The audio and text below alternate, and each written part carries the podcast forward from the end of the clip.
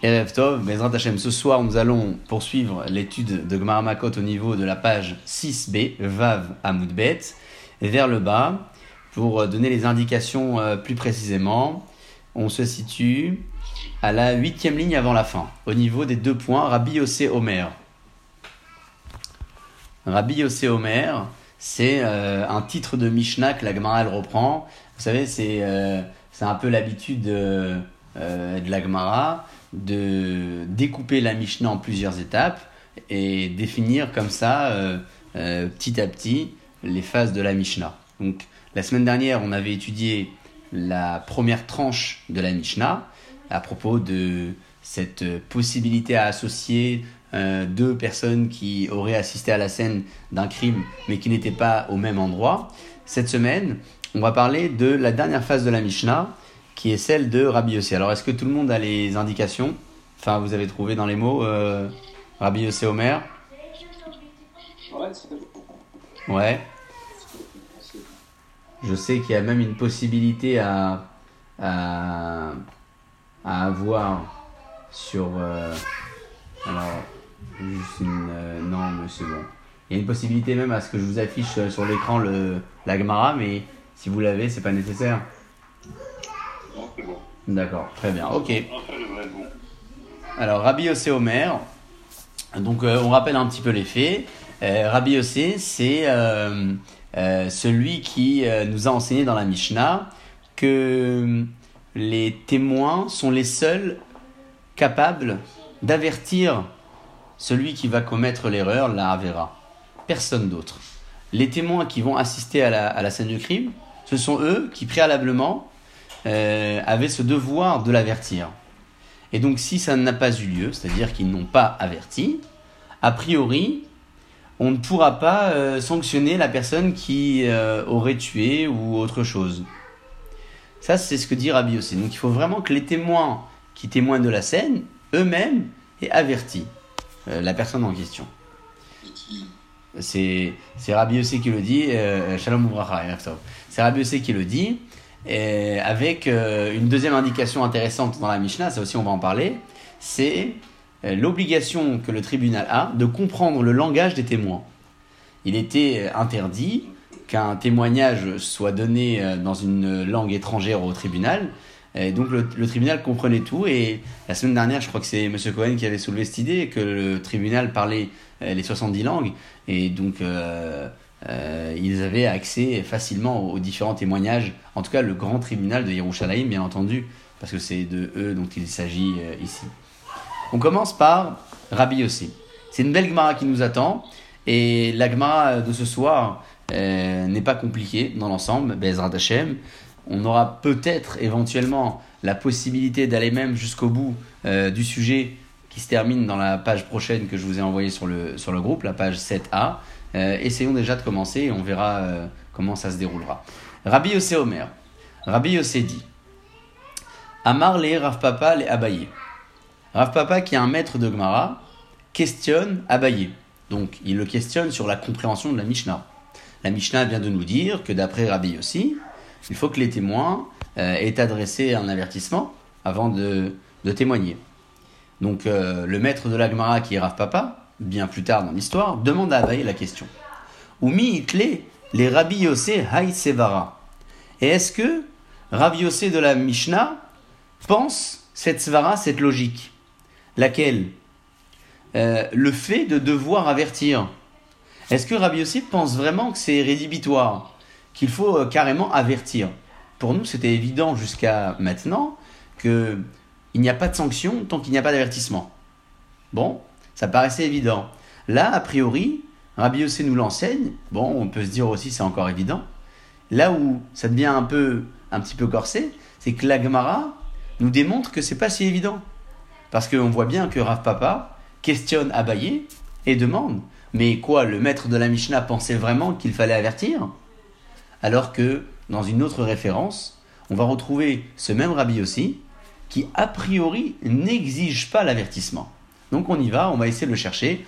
Où est ce second, euh, enseignement de Rabbi Yossi et à, quel, euh, à quoi fait-il référence? Vehatnan.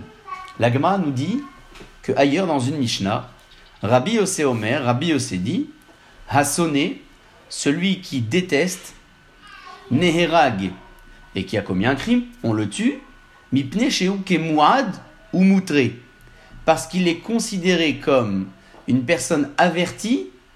C'est, vous savez, le taureau qui a encore les trois fois. Euh, c'est un taureau qui est averti, donc le propriétaire, dans ce cas-là, payait euh, plein pot.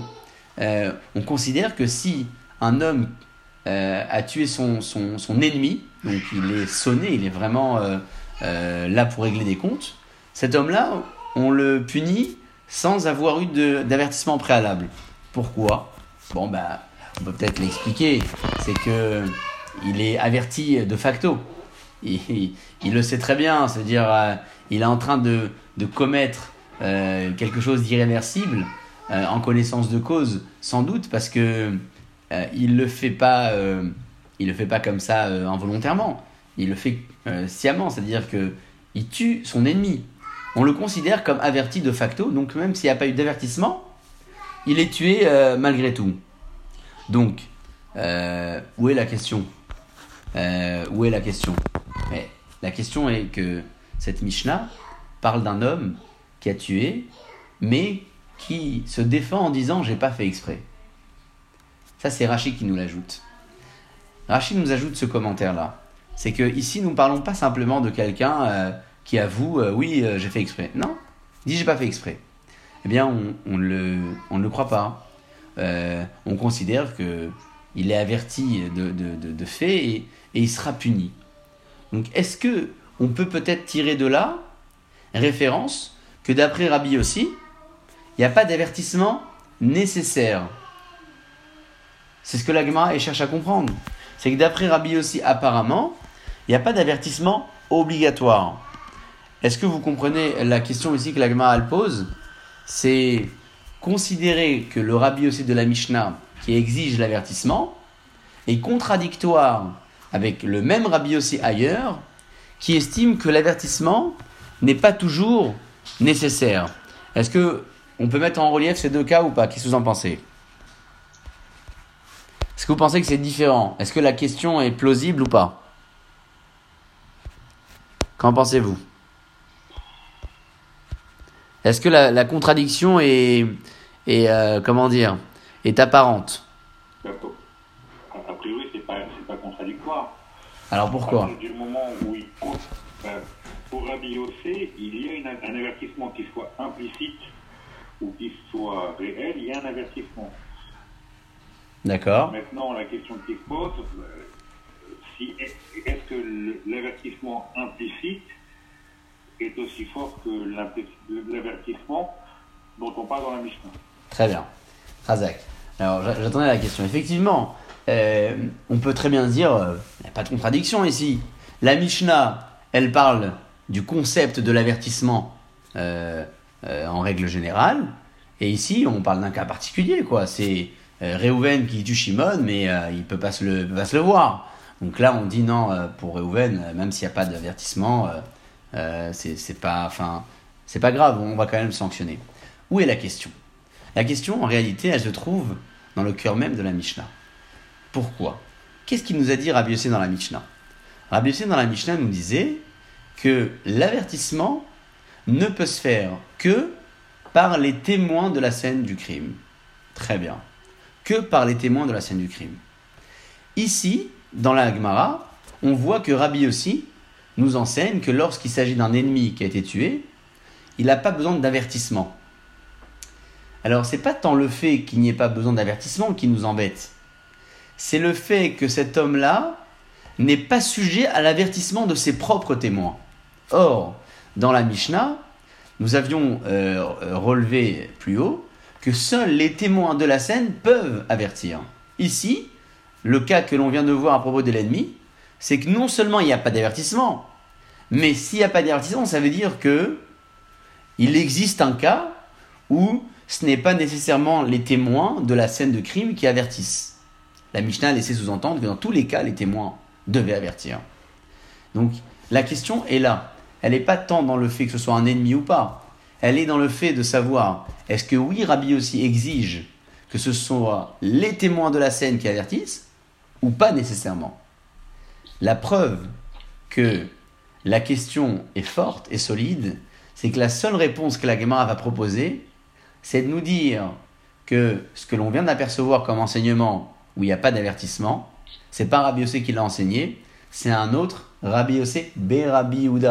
C'est Rabbi Yossé, fils de Rabbi Yehuda. Donc euh, on parle de deux personnages. Euh, notre Mishnah parle de Rabbi Yossé. Et le cas de l'ennemi où il n'y a pas d'avertissement du tout, c'est pas Rabbi Yossé, c'est Rabbi Yossé, fils de Rabbi Yehuda. Donc c'est un autre personnage. Est-ce que ça vous semble un petit peu plus clair? Sinon, euh, faites-moi signe et je reprends l'idée. Est-ce que c'est est -ce c'est OK pour vous? Non, c'est pas OK. C'est pas OK, alors je reprends. Au départ, au départ euh, la Mishnah indiquait que, d'après Rabbi Yossi, les témoins de la scène d'un crime sont les seuls euh, capables d'avertir. D'avertir le tueur. Fais gaffe, ne, ne, tue pas, sinon tu vas, tu vas prendre sur la tête. Personne d'autre ne, peut les, ne peut avertir. Il n'y a que les témoins de la scène. Exclusivité parfaite. Très bien.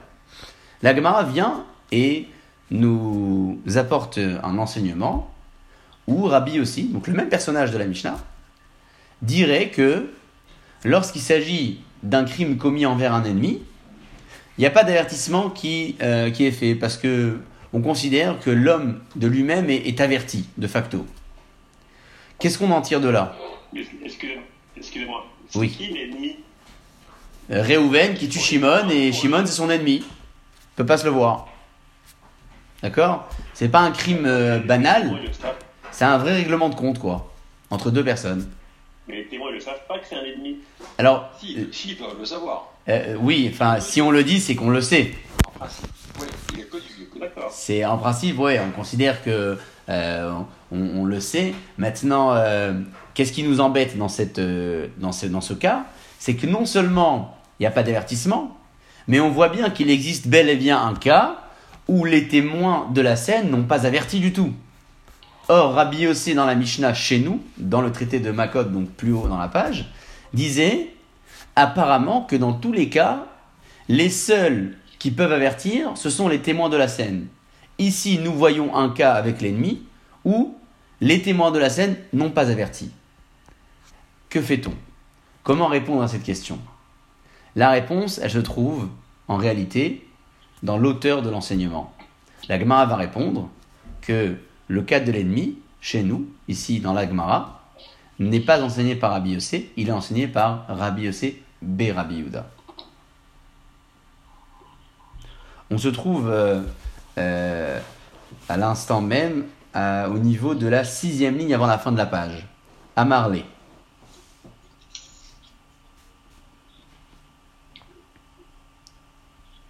Jusqu'à là, c'est bon?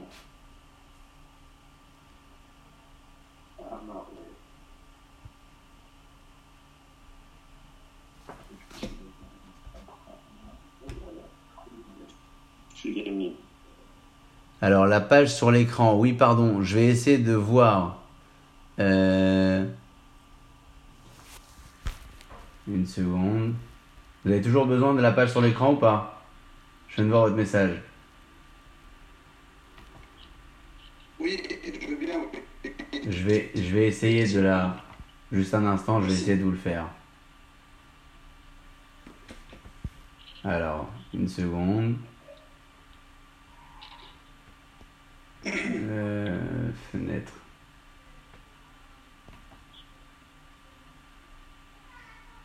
Euh,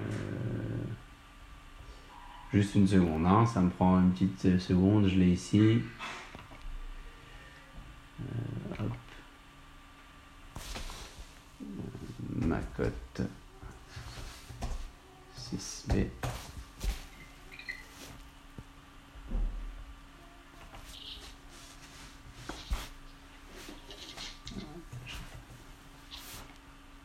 Voilà, c'est bon.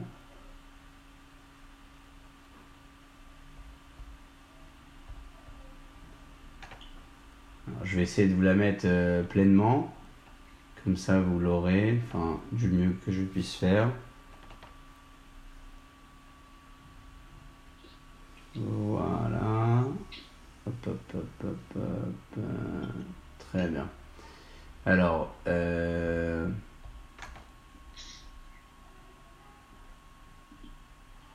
donc,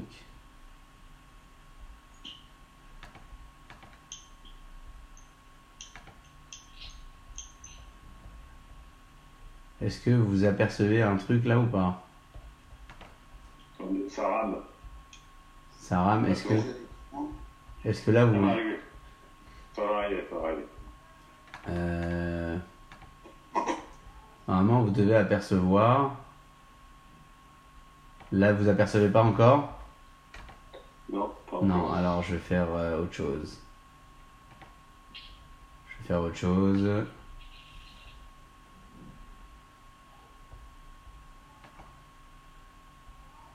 Philippe arrête de me pailler.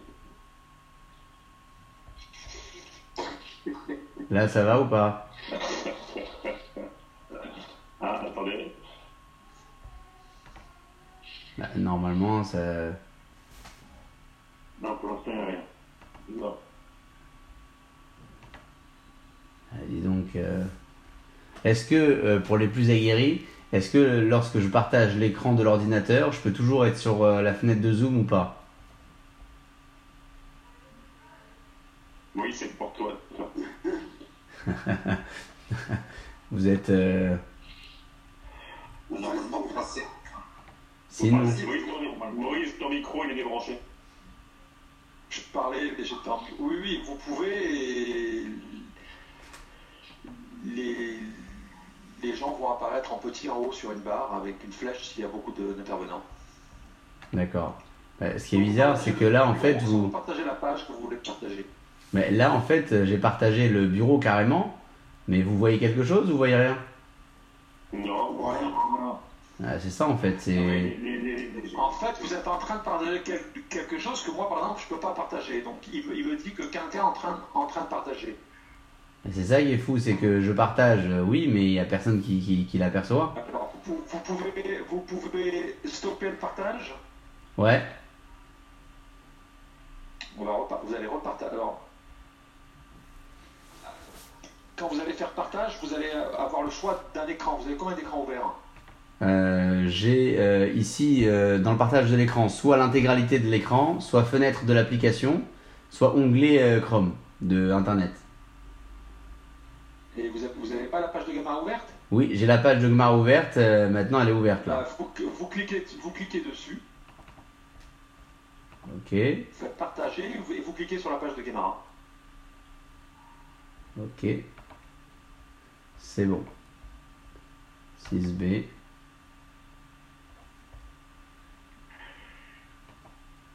Bah là, je, bah, je viens de la partager là. non, on voit rien. Alors attendez, euh, euh, enlevez le partage, essayez-moi. Ouais, essayez-vous. Je suis étonné parce que euh, il m'a demandé de la sélectionner, je l'ai sélectionnée. Mais visiblement, euh, peut-être j'ai une mauvaise connexion, je sais pas. Allez-y, regardez si vous pouvez le faire.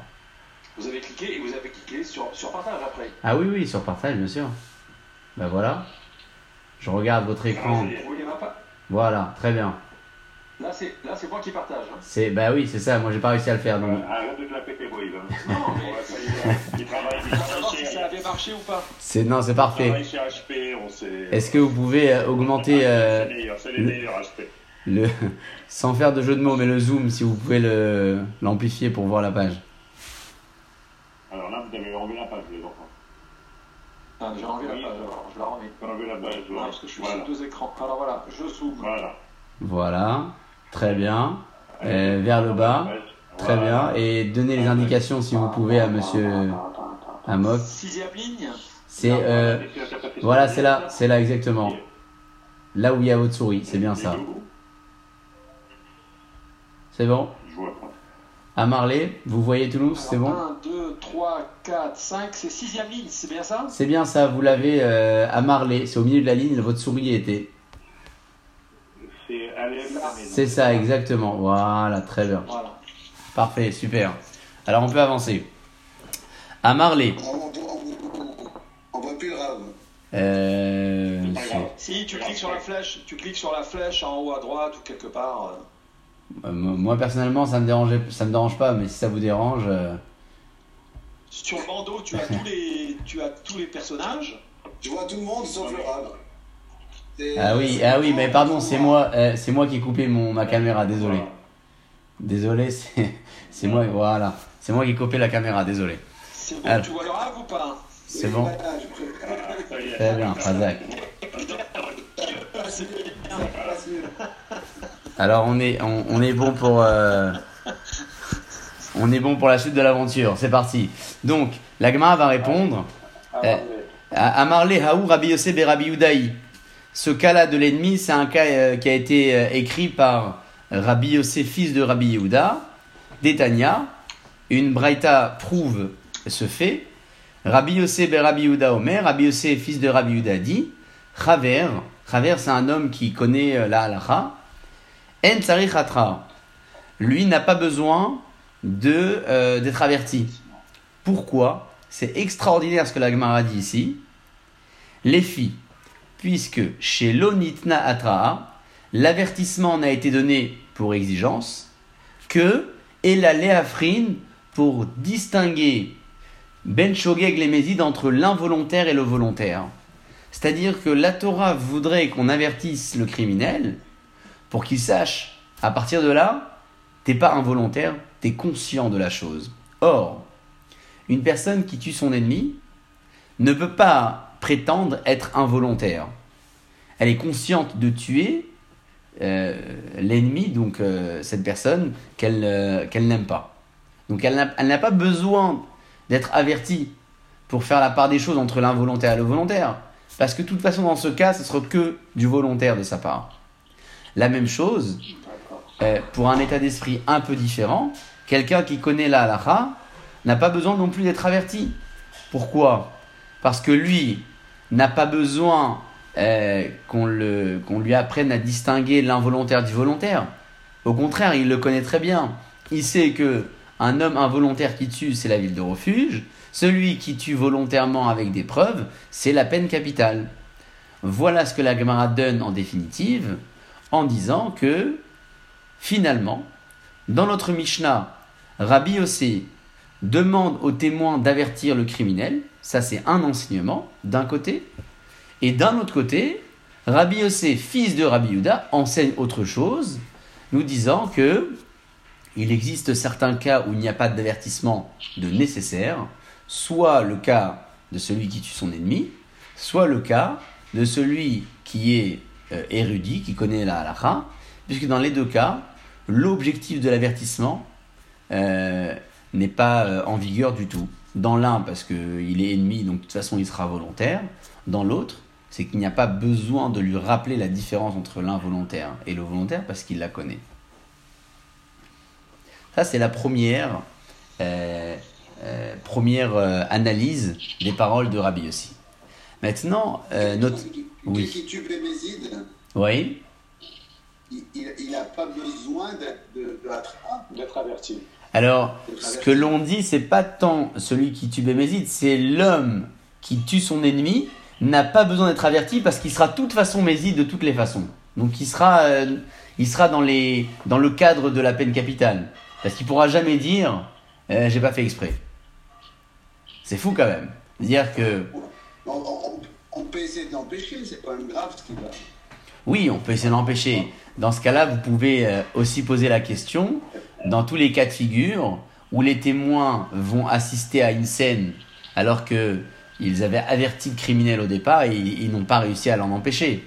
On peut imaginer un tas de scénarios euh, hollywoodiens euh, où les témoins avertissent le, le- le criminel et puis après, un petit peu plus loin, euh, euh, en l'espace de, de- de- de quelques fractions de, de minutes, euh, le crime se passe.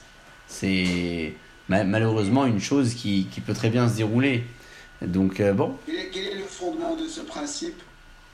Lequel? Le fait d'avertir? Oui, Le fait d'avertir pour, pour permettre à l'individu de, connaître la différence entre l'involontaire et le volontaire, c'est Rabbi Yossé lui-même qui le dit. Maintenant, d'où le tire-t-il Ça, c'est une bonne question. D'où il le sait oui.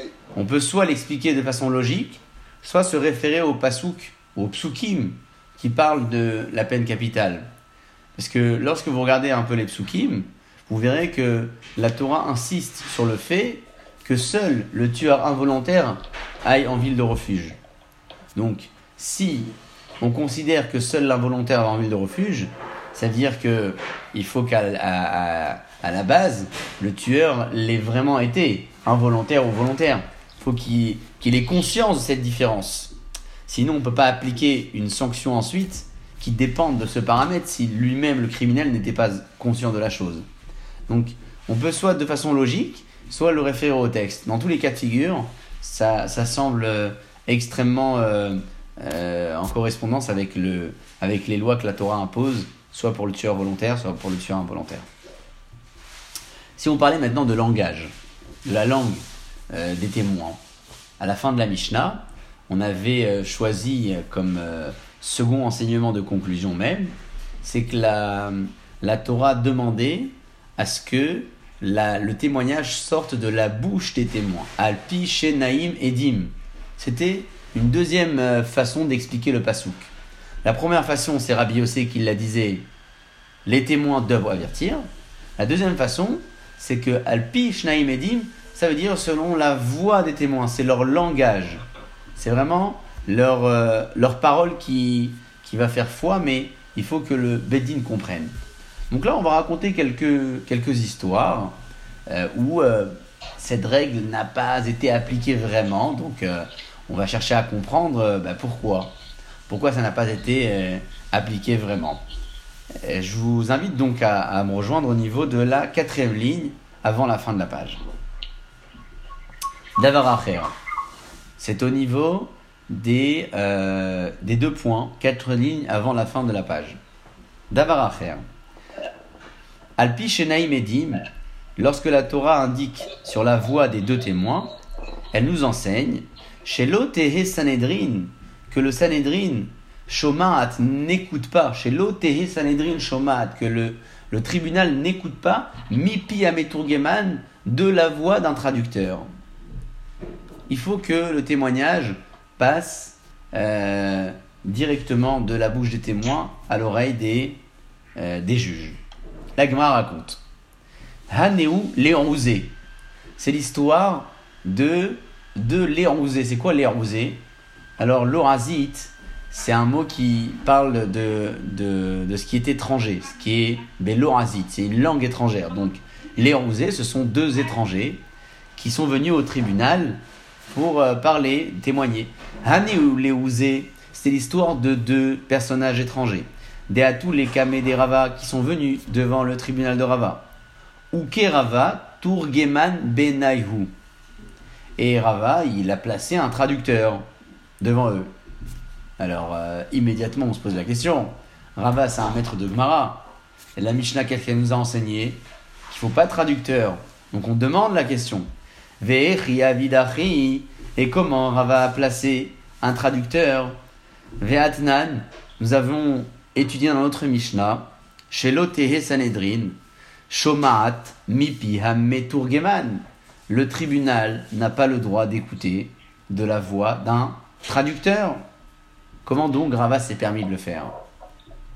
En réalité, lorsque la Gemara euh, raconte cette histoire, l'élément qui nous manque, c'est la connaissance de Rava en matière euh, linguistique. Est-ce que Rava avait besoin des traducteurs pour comprendre ou pour faciliter la compréhension? Vous savez que euh, un langage peut être compris, mais pas forcément euh, maîtrisé. D'accord? Maîtrisé dans quel sens? C'est-à-dire, je peux comprendre euh, un langage, mais pas savoir euh, répondre dans ce même langage. Parce que c'est pas assez fluide pour moi. Rava, c'était son cas. C'est son cas parce que il comprenait le langage des témoins, mais il n'était pas en mesure de leur répondre dans leur langage. Donc, il a placé un traducteur, pas pour comprendre, mais pour que le traducteur puisse répondre aux témoins ou les questionner quand c'était nécessaire. Et donc, ça, ça va en conformité avec la Mishnah, parce que la Mishnah exigeait que les témoins transmettent leurs paroles au juge directement. Là, Rava, il était euh, en bonne connexion avec eux, il comprenait, mais comme il ne pouvait pas répondre n'ayant pas la maîtrise complète de la langue, il a placé un traducteur et ça, ça ne pose pas de problème. C'est la réponse que la Gemara donne tout en bas. Euh, deuxième mot de la dernière ligne de la page. Rava, Mida Aveyada. Il savait, savait, il savait. Souvent la Gemara elle parle comme ça en répétition. Mida Aveyada. Le savoir, il l'avait. Madehavu Amre. Ce que les témoins disaient. Ve Ahadoure. Mais répondre, Hu Delo Aveyada, il ne savait pas. Première histoire. On peut euh, à présent euh, demander à M. Cohen de nous faire basculer à la page suivante, qui est à, à la page Zain Hamoud Aleph. Est-ce que vous l'avez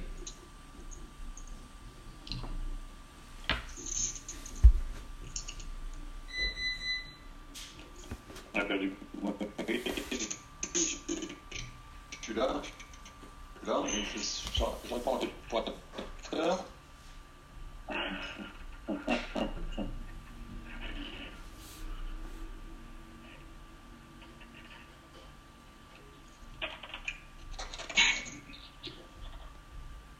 Razak.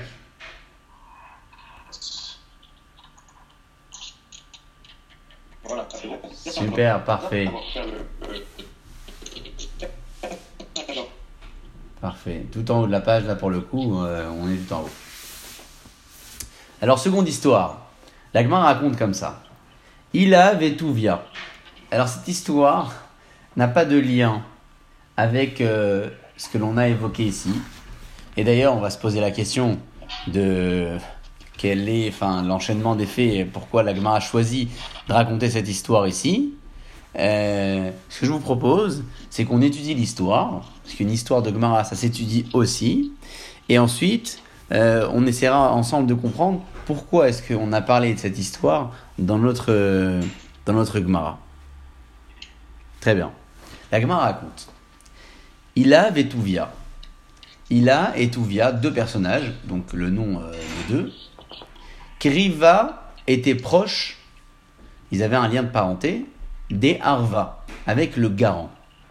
Vous savez que dans tout prêt contracté, il y a la possibilité d'avoir ce qu'on appelle un garant. Lorsque le- l'emprunteur n'est pas en mesure de respecter son engagement de remboursement, à la date prévue bien entendu, ce qui fait le prêteur, c'est qu'il se dirige vers le garant. Puis il lui dit voilà, tu as été garant de la dette euh, un tel, donc il n'a pas payé, tu me payes. Euh, ici, on va parler de deux témoins qui vont témoigner du prêt contracté, mais attention, ces témoins-là n'ont pas de lien de parenté ni avec le prêteur, ni avec l'emprunteur, très bien, mais ils ont un lien de parenté avec le garant. Est-ce qu'ils peuvent faire office de témoins ou pas? Ça va être la question de l'histoire. Ila Vetuvia. Ces deux personnages, Kriva et Arva, étaient proches euh, du garant, du fameux prêt dont ils étaient les témoins. Ave Sava Rav Papa. Papa a pensé, les mémars, a pensé à dire. C'est c'est intéressant ce langage-là. C'est pas il a dit. Il a pensé à dire. C'est-à-dire que pas simplement euh, il a balancé une info, il, il a vraiment une réflexion derrière. Gabé lové ou malvé, envers le prêteur, l'emprunteur et le prêteur, Rechike ninhu, ces témoins sont éloignés, n'ont pas de lien de parenté. Donc, a priori, ils pourraient témoigner en tant que témoins du prêt.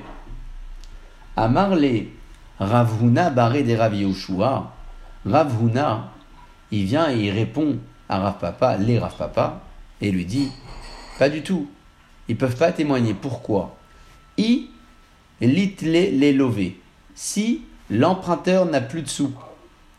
Lave batar arva asile malvé. N'est-ce pas que le prêteur va se diriger vers le garant? Ça veut dire quoi?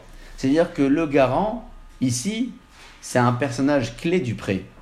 Si l'emprunteur n'est pas en mesure de payer, qu'est-ce qui fait le prêteur? Il va chez le garant. Donc, on en déduit de là que si les témoins du prêt sont proches du garant, c'est impossible de impossible de faire quoi? De les considérer comme témoins. Parce qu'ils ont un lien de parenté avec quelqu'un qui est acteur du prêt. Et donc on peut s'imaginer un tas de choses. Qu'est-ce qu'on peut s'imaginer? C'est que leur témoignage soit fait avec un certain favoritisme, soit euh, euh, qu'ils vont finir par dire euh, oui, le garant il a, payé la dette, il faut, le rembourser. En fait, le garant il a jamais payé, imaginons. Donc les témoins peuvent balancer un faux témoignage parce que ils ont un lien de parenté avec le garant. Et on considère que quand on a un lien de parenté avec le sujet en question, euh, on ne peut pas être témoin parce que euh, on manquera d'objectivité et de sincérité. Voilà l'histoire. Donc, les deux témoins étaient proches du garant. On leur a interdit à être témoins du prêt, même s'ils n'avaient aucun lien de parenté, ni avec le prêteur, ni avec l'emprunteur. Quel est donc le lien avec notre Gemara précédente? L'histoire est, est une belle histoire. Le fond de l'enseignement est intéressant. Euh, mais pourquoi en parler ici? On remarque bien que euh, cette Gemara a beaucoup parlé de Rav Papa en tant qu'acteur de raisonnement, mais il y a tellement d'autres Gemarot qui parlent de, ce même personnage, Rav Papa, qui est un maître clé euh, de la Gemara. Donc pourquoi en parler ici? C'est de plusieurs façons que les choses peuvent se- s'expliquer. On peut soit dire que la Mishnah ici, référente à notre Gemara, parle beaucoup de ce qu'on considère comme un témoignage. Et ce que l'on considère comme un témoignage, c'est plein de choses. C'est non seulement l'association de deux personnes, c'est également le, la possibilité à avertir, ou encore euh, le langage qui doit être le même euh, entre les témoins et, et le tribunal. On veut certainement ici aussi dire que il existe à part les témoins un autre personnage intéressant et il faut y tenir, c'est le garant. Dans des cas particuliers, les témoins ne sont pas les seuls, euh, euh, euh, comment dire, les seuls à prendre en considération pour savoir si oui ou non ils peuvent témoigner. On doit regarder qui sont les acteurs de la scène dans l'ensemble pour que les témoins puissent oui des témoins ou non des témoins. C'est-à-dire que la Gemara, à travers cette histoire, pourrait peut-être nous dire que lorsque les témoins sont acceptés ou non, ils le sont aussi avec des paramètres beaucoup plus larges dans certains cas. Parfois uniquement en les jugeant par rapport aux criminels, parfois en jugeant leur statut aussi en fonction des autres acteurs de la scène, dans un pré en l'occurrence, on parle du, euh, du garant. C'est une façon d'expliquer euh, la Gemara. Euh, on peut aussi se dire euh, autrement les choses, c'est que la, la Gemara raconte ici une première histoire qui parle de témoignages qui venaient dans le tribunal de, de Rava. On vient également raconter l'histoire d'un second témoignage qui n'a pas de lien direct avec le fond de notre problème à nous, mais qui nous démontre comment les témoignages étaient gérés à l'époque euh, du, du tribunal. Ça peut être aussi une seconde façon d'expliquer les choses euh, qui est intéressante. Aussi. Très bien. On va maintenant essayer d'aborder notre fameuse Mishnah, dans laquelle euh, Chachamim nous enseigne cette euh, grande idée de considérer un tribunal comme des tueurs ou pas. Est-ce que vous vous souvenez de cet enseignement? On l'a en- entendu très souvent ça. Un tribunal qui tue une fois tous les 70 ans euh, sont considérés comme tueurs. Alors d'abord, c'est pas aussi simple, parce que euh, d'autres pensent que c'est une fois tous les 7 ans qu'il est considéré comme tueur. Et, et la, la va même poser la question plus tard. Et si il a tué une fois dans les 70 ans, il est tueur ou pas? Est-ce que ce principe convient au tribunal qui a tué deux fois en 70 ans ou une fois en 70 ans? C'est-à-dire que on voit bien que la structure de cet enseignement-là n'est pas aussi simple et aussi définie que ce que l'on peut penser. Est-ce que c'est clair On peut aborder la prochaine Mishnah? Qu'est-ce que vous en pensez? La connexion est toujours bonne Vous êtes là?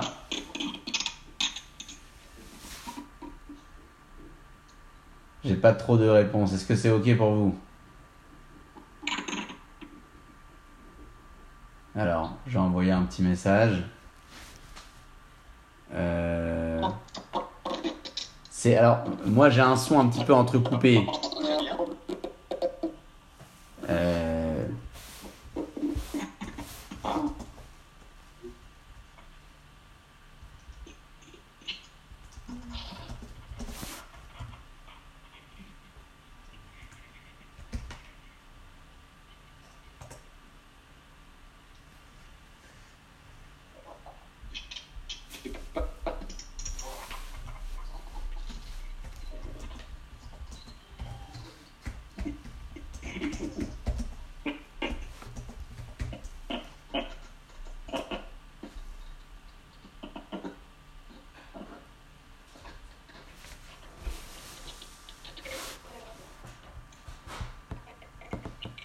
Personnellement, euh, je vous entends un peu entrecoupé.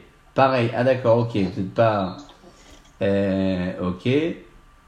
Très haché parfois. Très bien, ok, donc on est tous dans la même euh, configuration. Ok, ce que je vous propose, peut-être. non, mais si je fais ça avec mon téléphone, je vais couper l'enregistrement. On va essayer autrement. Ça s'est arrangé là ou pas encore Alors, on va essayer. de-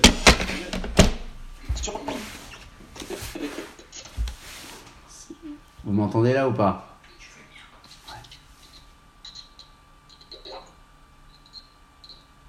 Alors, je vais, je vais regarder ce que je vais faire.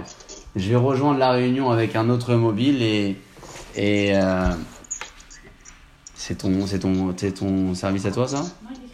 Vas-y. Alors, mets- mets ton. Mets les lunes et enlève le son. Tiens, mets ton, zoom à toi. On va essayer, Je vais essayer de me connecter avec un autre, euh, euh, comment dire, téléphone, enfin, euh, un autre compte, et, et on va poursuivre comme ça. Il y aura un meilleur réseau. Donc ça me prend une petite minute, ne vous inquiétez pas. Je le fais tout de suite. Restez sur votre écran. Euh, tout de suite, tout de suite. euh, je retrouve l'invitation. Ok.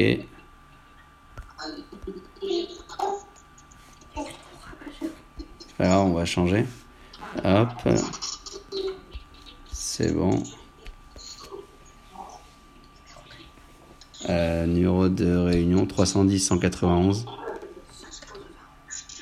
34 25. Voilà, Mets en lune, j'ai pas mis. j'ai mis. Ça enlève le son. Bon, ça. Alors, Euh, est-ce que vous m'entendez un peu mieux là ou pas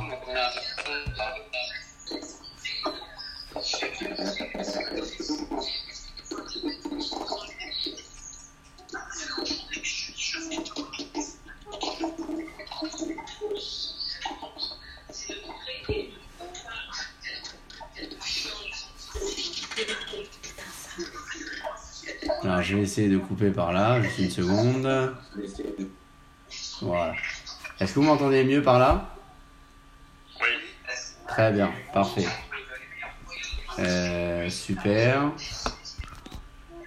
Ok. Très bien. J'espère que ça va pas couper parce que j'ai quitté la réunion en tant qu'animateur, je suis rentré en tant qu'invité. Bon, on verra les exploits de la technologie jusqu'à où ça va. Allez. Euh, c'est parti. Donc, euh, très bien. Ok, je poursuis donc l'idée. Euh, on va euh, commencer cette seconde Mishnah. Mishenigmar Dino ou Barar. Celui qui a été sanctionné par un tribunal. Ils ont dit ça y est, c'est bon. T'es t'es cuit, t'as été averti, tes témoins t'ont vu, etc. La sentence, elle a été décrétée. Mais qu'est-ce qu'il a fait lui? Ou. Il s'est sauvé. Et. Et il est venu devant euh, le fameux tribunal euh, où il a été sanctionné, donc il est revenu. En Sotrin et Dino. On ne peut pas euh, reprendre le jugement de cette personne, d'accord? On ne va pas dire euh, oui, mais parce que on n'a pas appliqué la sentence tout de suite, alors euh, il s'est sauvé, il est revenu, on va reprendre les choses à zéro. Non, il est hors de question de reprendre.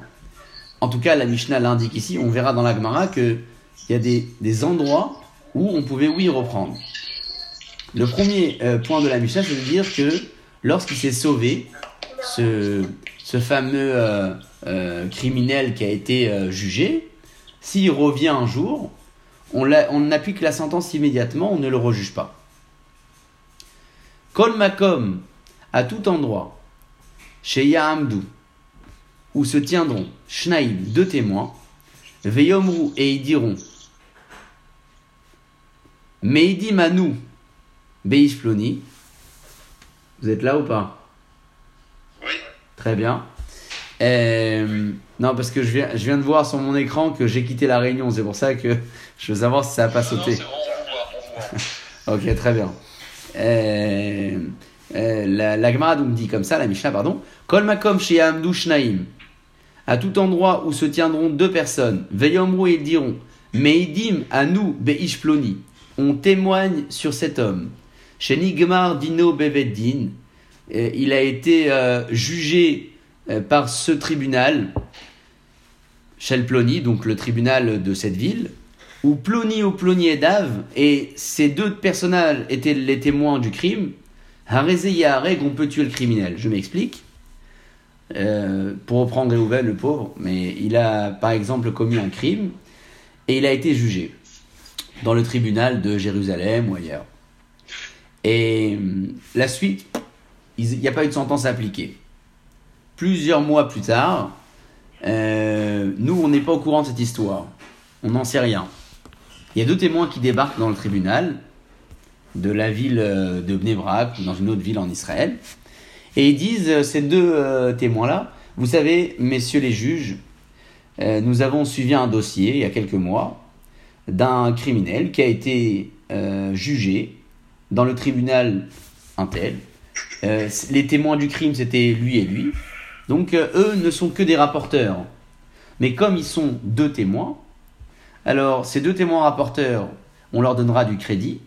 Et le Beddin ou ces deux témoins rapporteurs donnent leur info, peuvent tuer le criminel, même si c'est pas eux qui ont fait le jugement. Ça veut dire qu'ils peuvent. La sentence soit tombée, faut que le juge. Voilà, il- tout à fait. Il faut que les témoins rapporteurs disent euh, euh, là-bas au tribunal ailleurs, il a été jugé euh, coupable. Il faut vraiment que le témoignage rapporté soit un témoignage de, finalité, que, le- le coupable a été déjà considéré comme un coupable. Mais ce qui est intéressant ici dans ce cas, ça veut dire qu'un tribunal peut tuer, même si jamais ce n'est pas eux qui ont jugé le cas de la personne. Ils ont simplement accepté un témoignage leur disant qu'un tel est un criminel et qu'ailleurs il avait déjà été jugé. Ça, c'est la deuxième phase de la Mishnah. La troisième phase, il y a plein plein de notions dans cette Mishnah, on va essayer de les regrouper après, bien sûr. La troisième phase, c'est euh, le lieu du tribunal. Est-ce que partout il y avait un tribunal installé ou pas? Sanhedrin, Noheget Ba'aretz ou La'aretz. Un tribunal, il peut euh, être installé. Noheget, c'est pas, pas que de la tradition, c'est aussi l'habitude d'avoir un tribunal, soit en Israël, soit La'aretz, soit en dehors d'Israël. Ça, c'est un tribunal standard. Par contre, Sanhedrin, euh, Haoreget, quand je dis standard, ça veut dire, euh, euh, on ne parle pas forcément du tribunal de Yerushalayim constitué avec plus de 70 sages. Les tribunaux, même qui étaient à 3 juges, ou à, à 23, ou, ou euh, à 71, on en parlera un petit peu plus tard. Vous savez qu'il y a une différence dans la constitution même d'un tribunal en fonction de ce qu'ils vont juger.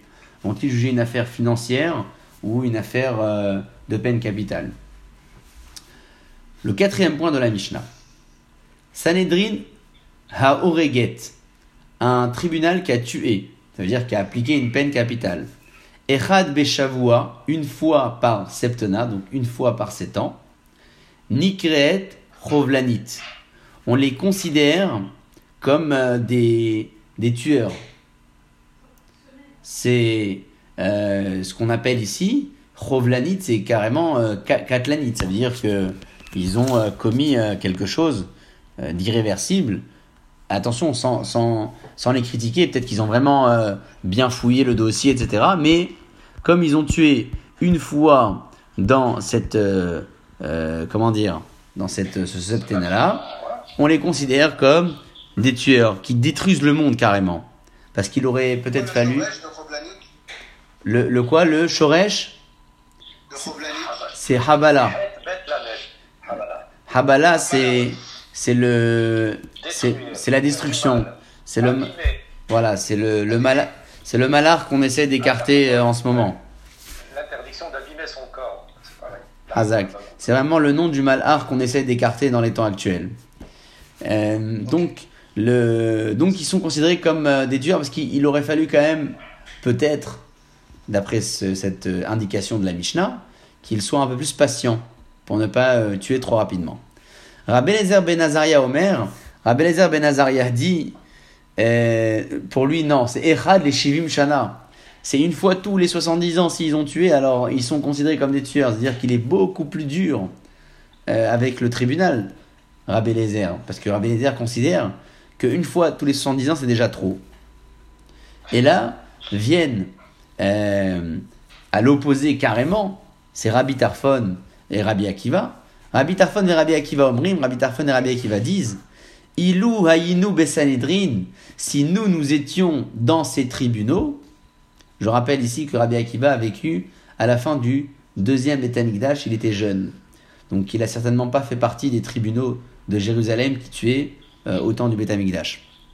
Eh bien, disent ces deux maîtres, Rabbi Tarfon et Rabbi Akiva, Ilou haïnou besanedrin, si nous, nous étions parmi les membres du Sanhedrin d'autrefois, lo neherag adam meolam, personne n'aurait jamais été tué. En fait, ils sont en train de dire qu'un tribunal ne doit pas tuer. La peine capitale, elle existe, mais euh, c'est plus de la dissuasion que, que de l'application. Ça aussi, la Gemara va devoir le développer. On va devoir développer. Est-ce que la Torah, elle, nous donne comme ça des, des peines capitales euh, euh, dans l'air? Non. On va devoir l'expliquer, ça aussi. Et pour tout vous dire, cet enseignement que vient de donner Rabbi Tarfon et Rabbi Akiva n'est pas accepté par, par la Mishnah ni par le maître qui va suivre. Parce que le maître qui va suivre et qui conclut la Mishnah nous dit Rabbi Shimon ben Gamliel Omer, Afhen Marbin Shofre Damim Israël. Afhen, même eux, Rabbi Akiva et Rabbi Tarfon, qui disent nous, on n'aurait jamais, appliqué la peine capitale, Marbin, ils auraient entraîné la multiplication de Chaufferet d'Amim Israël, des tueurs dans le peuple juif. Pourquoi? Parce que s'ils n'avaient jamais appliqué la peine capitale, qu'est-ce que la population aurait eu tendance à croire? C'est que le crime n'est pas. Il n'y a pas de dissuasion, c'est pas si grave, de toute façon ils vont pas l'appliquer. Donc qu'est-ce qu'on voit dans cette Mishnah? Plusieurs phases qui sont euh, toutes liées par un seul et même point. C'est la, la force d'un tribunal à appliquer une peine, non seulement quand euh, ils ont décidé que la sentence est- est- est- a été euh, réfléchie, structurée, mais même si ce n'est pas eux qui ont jugé, ils ont accepté un témoignage euh, en rapport avec ça, ils appliquent, et attention, quand ils appliquent, ils doivent réfléchir. Est-ce qu'ils n'ont pas été trop rapides ou pas? Parce que une fois tous les 7 ans, euh, ils sont considérés comme des tueurs, ou une fois tous les 70 ans, ils le sont aussi peut-être. Ou d'après certains, euh, jamais il faut tuer. D'après d'autres, non, il faut quand même être modéré parce que sinon il n'y a pas de dissuasion. Ça, c'est le, le, point qui relie cette, euh, cette Mishnah, donc les enseignements les uns les autres. Ce que l'on a dans la qui va suivre, pour donner une petite introduction rapide de ce qui nous attend pour la séance euh, suivante, Bezrat Hashem, c'est non seulement euh, la question du tribunal, est-ce que euh, on les installait partout? Vous savez qu'avant la Torah, déjà le peuple d'Israël a reçu la mitzvah d'installer des tribunaux dans les villes. C'était important de d'avoir le fameux commissariat qui pouvait dissuader les gens dans, dans les villes. Donc on va poser la question, est-ce que c'est dans chaque ville? Est-ce que c'est dans des, dans des pays? Euh, donc au sens plus large, où il faut que ce soit installé partout. Et aussi, euh, on essaiera de comprendre, est-ce que euh, il y a une réflexion derrière ce Rabbi Tarfon et Rabbi Akiva? Ils disent, eux, nous, si nous avions été au tribunal, on n'aurait jamais tué. Mais comment ils l'auraient fait? Avec quelle stratégie? S'il y a un crime, il y a un crime, comment ils l'auraient fait? Ça, on essaiera de comprendre, Bezrat Hashem, pour la fois pro- prochaine. Pour ce soir, Bezrat Hashem, je vous propose de, de, de regarder un petit, un, un petit, un- une petite phrase de Moussard sur ce Sefer là qui, qui est un Sefer euh, que j'apprécie beaucoup. Je sais pas si vous le voyez à l'écran. Alors ce Sefer s'appelle le, le Chovat Atalmidim. Chovat Atalmidim, c'est euh, l'obligation de, de l'élève. Et comme euh, nous sommes tous des élèves dans l'apprentissage du Moussard comme de la Torah, donc euh, on essaie de s'inspirer un petit peu euh, de l'enseignement qui est donné par, euh, par ce maître. Alors je, je commence par, euh, par euh, euh, un, comment dire, un conseil. Un conseil que donne le maître ici, d'ailleurs, c'est important aussi que je vous donne son nom, c'est un, un rave qui s'appelle le rave Klounimush Kalmish, bon, qui explique vraiment les propos de ce livre. Ouais. Il est de quand le rave? Il- de quelle année? J'étais en train d'essayer de vous le chercher. C'était un, alors c'était un maître plutôt chassidique qui était de, de Pitsna, donc euh, une chassidoute. À quelle année s'adresse euh, C'était non, je l'ai pas ici du tout. Euh, Rav Klunimus. Non, non, je l'ai pas. Euh, il a écrit son testament parce qu'on a le testament ici. Euh, ouais, on a un testament qui date de l'année 400, 703, 703, 703, donc euh, ça remonte il y a à peu près 80 ans. Ça remonte euh, il y a à peu près, quand je dis 703, pardon, c'est 5703. hein. C'est euh, dans l'année hébraïque. Il ramène ici donc quelques, quelques idées pour être toujours plus empressé dans le service que l'on a, on adresse à Kadosh Baruch. Haratzon Milvad, la volonté unique chez Tirtse Liotravut Sovedet Hashem, d'être quelqu'un de précipité dans le service qu'il donne à Kadosh Baruch Hu, Loda. La volonté ne suffit pas. Tzarich Hata Le'amik, il faut qu'il s'adresse vraiment comme ça euh, au lecteur. Tzarich Hata Le'amik Velimtso Etzot Vetahpulot, tu dois constamment approfondir, rechercher des, des conseils, des combines, les hackers ou les charesh bahem et ta hitraput pour euh, que tu puisses euh, vraiment ancrer en toi cette euh, possibilité-là d'écarter ce qu'on appelle la hitraput, c'est euh, le fait d'être fainéant, velikboa becha et et ancrer en toi cette volonté à être complètement précipité. Alors, ça, veut dire quoi exactement, plus exactement C'est-à-dire qu'en fait, on arrive souvent avec plein, plein de volonté, volonté à revendre, on a envie, on a envie de faire plein de choses, mais lorsque on est face à l'action, face à la situation, ça peut parfois nous échapper. Ici, ce qu'il dit le, le maître du Sefer de Moussard, c'est que la combine, elle doit être associée à la volonté. Et la combine, c'est quoi? C'est très personnel. C'est personne qui pourra nous la donner à notre place. Essayer de savoir comment nous, notre personnalité, euh, se gère et quelles sont nos faiblesses et quelles sont nos possibilités pour les éviter. On donne un exemple tout simple. Euh, on sait que pour certains, euh, c'est un peu compliqué, euh, peut-être parfois dans un temps normal, à se lever le matin dans des horaires convenables. Pour d'autres, c'est un peu compliqué d'ouvrir un livre de Torah. Pour d'autres, c'est plus compliqué à ne pas dire du Lachonara. Ou pour certains, c'est tout est compliqué. Alors là, les Sfarim sont, sont très, très vastes. On a plein de conseils qui vont dans tous les sens. C'est très grave, pas de la shonara, il faut pas, etc. Oh, D'accord, très bien. Mais comment je le mets en application? Ça, ce que j'étudie dans le texte, ça crée chez moi de la volonté. J'ai plein de volonté de faire. Mais si je veux que cette volonté se transforme en action, il faut que je me connaisse et que je sache comment ça fonctionne chez moi. Or, pour ça, il faut que je me regarde dans un miroir, pas uniquement pour m'arranger les cheveux, mais aussi pour savoir qui je suis dans le fond. Et dans le fond, je pourrais découvrir que peut-être le matin, lorsque j'arrive pas à me lever quand euh, euh, j'ai des horaires à respecter, c'est parce que je n'ai pas donné assez de sens à l'activité qui va suivre après mon réveil. Lorsque je dis du lachonara, c'est peut-être que j'ai pas pensé à la gravité de ce que ça pourrait causer, ou j'ai pas pensé à est-ce que j'aimerais qu'on le fasse sur moi, ou j'ai pas encore vécu une fois la chose, ou peut-être que lorsque j'ai du mal à ouvrir un livre de Torah, c'est que j'ai j'ai peut-être pas aussi cherché le bon livre. Peut-être que si je cherchais à lire un livre dans une langue qui m'est étrangère, là aussi, ça ne me dirait absolument rien d'ou- d'ouvrir euh, un livre qui est écrit dans une langue qui n'est pas familière. Alors là, le livre de Torah, oui, je dis ouais, mais c'est de l'hébreu, je comprends rien. Ok, alors choisissons un autre livre. Essayons d'aborder la Torah peut-être avec un langage qui nous est familier, qui est accessible. Et là aussi, on fouille dans ses propres faiblesses. Et à partir de là, on met en application ce qu'on appelle le ratson, la volonté, au maasé. C'est ce que la Gemara dit dans de Kiddushin et je termine là-dessus. Talmud mévit l'idée maasé. L'étude est, est forte et grande, même si l'action normalement prime. La Gemara le dit, l'action c'est toujours plus fort. Mais l'étude de la Torah passe avant l'action. Pourquoi? Parce qu'en fait, grâce à l'étude, on passe à l'action. Ce qui veut dire qu'en fait, en définitive, c'est l'action qui est toujours plus forte. Preuve en est, c'est que on met l'étude à l'honneur parce que l'étude nous amène à l'action. Ça veut dire que notre objectif, c'est quoi? C'est d'être des hommes d'action.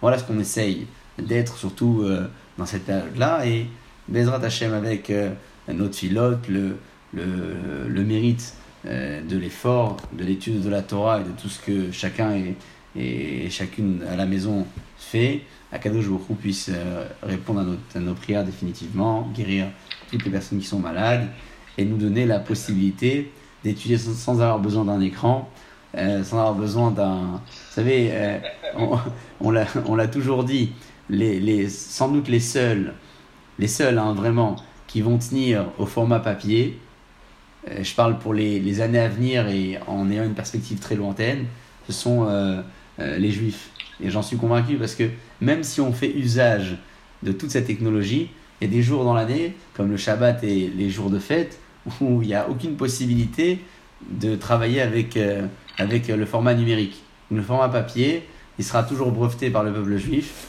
et on ne pourra pas le transformer.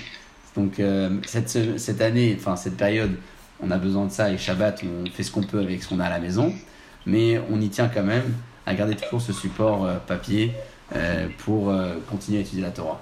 Beatzlacha, Chazak d'avoir pris le temps. Merci.